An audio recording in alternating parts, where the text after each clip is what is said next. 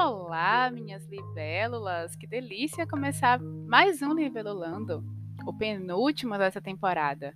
E hoje a gente vai falar de um tema que eu trouxe essa semana no meu Instagram, que é o Jaque Milhome, arroba Jaque Milhome. Quem ainda não me acompanha, depois desse podcast, me segue lá. No final do episódio eu falo novamente meu Instagram, tá? Mas nesse momento, no episódio de hoje, a gente vai falar sobre a comunicação e uma frase que é tão clássica e tão fatídica. Eu sou responsável pelo que eu falo, mas não pelo que você entende. Eu já ouvi essa frase e até já falei ela muitas vezes, replicando algo que eu não tinha parado para pensar e que, uma vez analisando o que é comunicação, o objetivo dela, especialmente o que tinha por trás dessa fala, eu fui reconstruindo a minha perspectiva, a minha forma de ver isso. Eu sou Jaqueline Milhome, sou idealizadora do Libelulando, esse podcast que tem como objetivo te ajudar a repensar como você vê o mundo e como você se coloca nele. E aqui eu me proponho a ser sua guia semanal que vai te trazer questionamentos e posicionamentos sobre temáticas que permeiam a sua vida, a minha vida, a vida de vários de nós pelo Brasil e pelo mundo.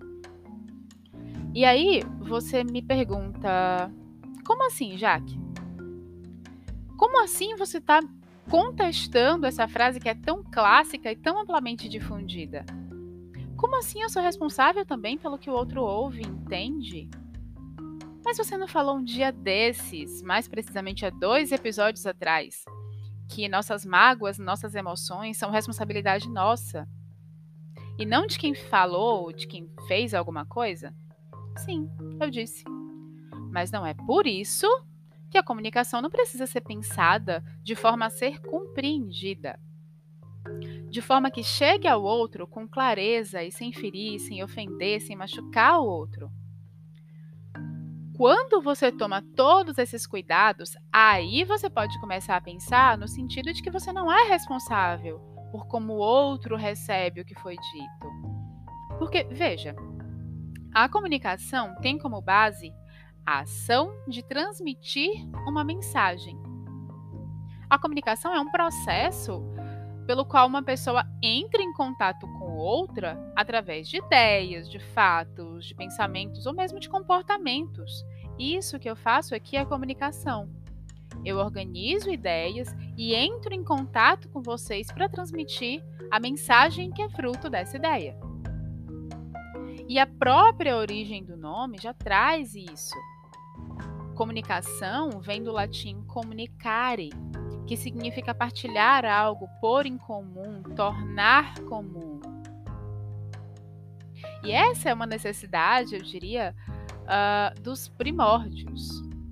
Desde os tempos antigos, o ser humano tem a necessidade de se comunicar, de partilhar algo, partilhar informações, tornar informações comuns, como forma de interagir com o mundo à sua volta e, consequentemente, de conseguir suprir suas necessidades, por exemplo. Então, a comunicação é um fenômeno inerente, na realidade, aos seres vivos que vivem em grupo. E por meio dessa comunicação, quando a gente fala de seres humanos, as pessoas, ou os próprios animais, né, obtêm notícias ou informações e podem partilhar essas notícias, essas informações com os outros.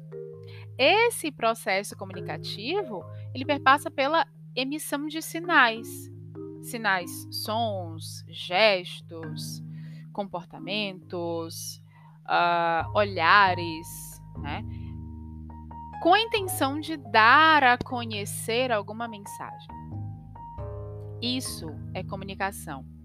E aí, quando você fala de ser humano específico, a comunicação também é uma atividade psíquica que deriva do pensamento, da linguagem, do desenvolvimento das capacidades psicossociais de relação. Então, se a comunicação envolve uma troca, por que, que a sua compreensão é tão pouco importante? Não! A, comunicação, a compreensão faz parte da própria comunicação. E quando você entende isso, o processo comunicativo deixa de ser um simples despejo de palavras e passa a ser um conjunto de ideias articuladas com o intuito de ter uma mensagem compreendida por quem está recebendo. O grande detalhe é que a gente tem criado o hábito de escutar para responder. Não de escutar para receber, processar, compreender a mensagem que vem com essa comunicação. Tanta gente com tantas feridas emocionais que a gente já deu uma pincelada em outro episódio, com tantas posturas de defesa, e aí já rola um, um padrão de pronta defesa mesmo, né? Para receber o que vem. E a devolutiva acaba sendo também nesse mesmo sistema, nesse mesmo sentido, um conjunto de ideias que é construído de forma ofensiva e defensiva.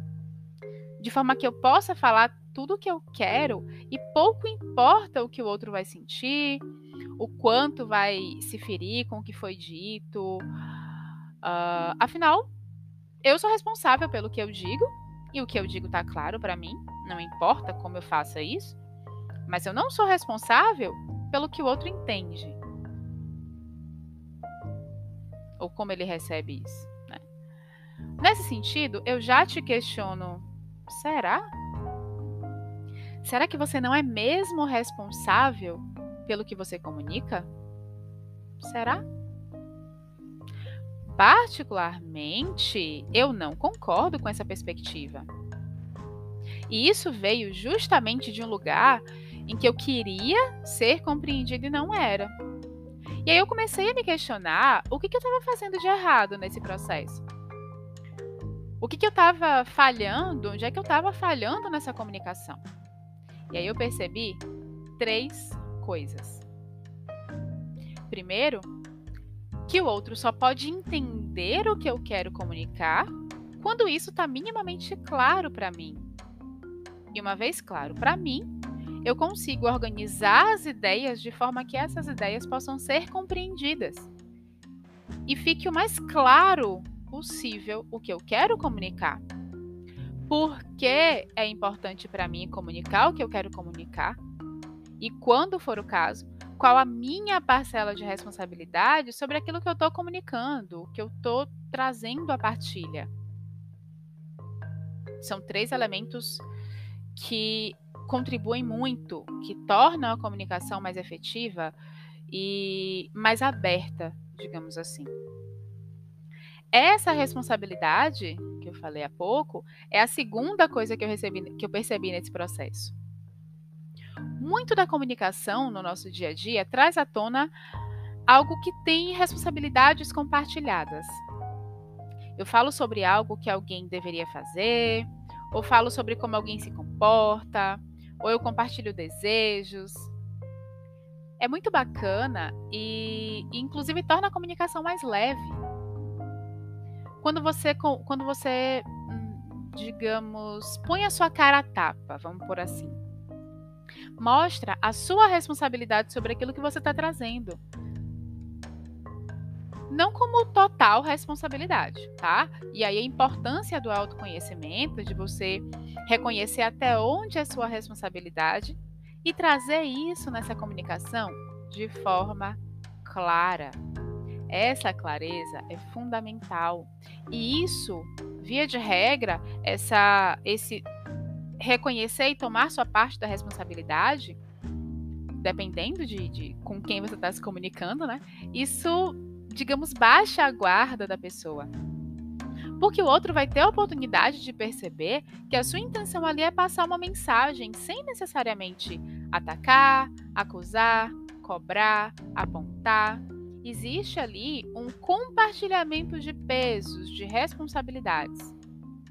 E a terceira coisa dessas coisas que eu percebi nesse processo, né, de revisar minha comunicação, a terceira coisa é estar aberto a devolutivas que tragam para você o que você não estava esperando ou que você não gostaria de ouvir, ou mesmo uma não compreensão. Né? Isso tudo faz parte de um processo construtivo de comunicação. E isso, isso tudo, eu estou me referindo à comunicação humana em qualquer relação interpessoal em qualquer esfera da comunidade. Em casa, entre familiares, entre amigos, no trabalho, nos meios de convívio comum. A comunicação com intenção de passar uma mensagem com clareza, sem acusar, sem ferir, eu diria inclusive que perpetua a paz, tão importante inclusive nesse momento crucial que a gente está vivendo. Porque se a sua intenção é compartilhar algo em um cenário, digamos, sem grandes BOs, essa forma de se comunicar traz a possibilidade de compreensão ao invés de brigas. E aí, como diz um clássico do carnaval aqui da Bahia, o carnaval, a paz vence a guerra. Ou tem mais chances de vencer, né? Aí alguém vira para mim e diz: Ah, mas eu não tenho a intenção de machucar, só que eu acabo falando de forma ríspida, é o meu jeito de falar. Ah, eu, eu, eu, eu, eu sou clara, sabe? Mas os outros que não me entendem. Ou ainda, ah, mas, mas eu, eu não gosto de falar, porque isso dá briga e eu não gosto de briga. São três argumentos, eu diria que bem comuns. Enquanto terapeuta, eu já ouvi bastante esses argumentos e por isso eu digo com certeza, com convicção, que eles são bem comuns. E eu vou, a partir deles, te trazer as seguintes provocações. Primeiro, você entende o que, você está falando? Porque se você entende efetivamente o que você está falando e o que, você quer comunicar, você consegue desenvolver outras formas de comunicar que chegue de forma mais clara, mais amplamente. Segundo, é que se muita gente não entende o que você fala, talvez seja importante revisar o seu conceito de clareza. O que, que você entende por clareza? Como é que você está comunicando isso? E por que, que isso é claro para você? Por que será que não está tão claro assim para o outro? Então é, é importante revisar esse seu conceito do que é estar claro.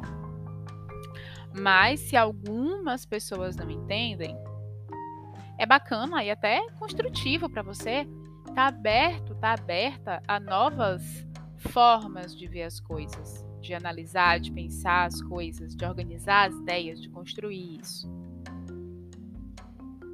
Agora, uh, que a, a, a terceira provocação, né? Se a sua comunicação sempre gera briga, será que o cenário em que você está te favorece se comunicar? E caso esse cenário não esteja te favorecendo, como é que você está se posicionando quanto a isso? Você está se omitindo? Você está se apagando? Ou você está conseguindo se manter, se posicionar? E, por fim, mesmo com todas essas preocupações na construção de uma comunicação clara e efetiva, você vai se deparar com pessoas que não estão afim de se comunicar, e por essas pessoas você realmente não é responsável. Entenda que toda a vida em sociedade é responsabilidade de todos que fazem parte dela. Se você se aprimora na sua parte, na sua responsabilidade, é importante se despir da necessidade de atender a todos, de ter a compreensão de todos. Se você está um, tá, tá em, em um mundo de humanos, todos nós temos pontos de falha. E é importante reconhecer isso. Que todos nós vamos falhar e que essa falha pode ser justamente a comunicação. Afinal, nem todos têm a mesma facilidade, clareza de se comunicar, e nem todos que não o têm têm o mesmo ímpeto de aperfeiçoar isso. E aí, nesse ponto, você só é responsável por você. Beleza, minhas libélulas? E se você se identificou com algo do que eu trouxe aqui, você quer me acompanhar mais ou ter acesso a mim todos os dias, não somente aos domingos de Libelulando, Meu Instagram é o jaquemilhome. Eu falei lá no início que repetiria ele, lembra? Então, arroba jaquemilhome.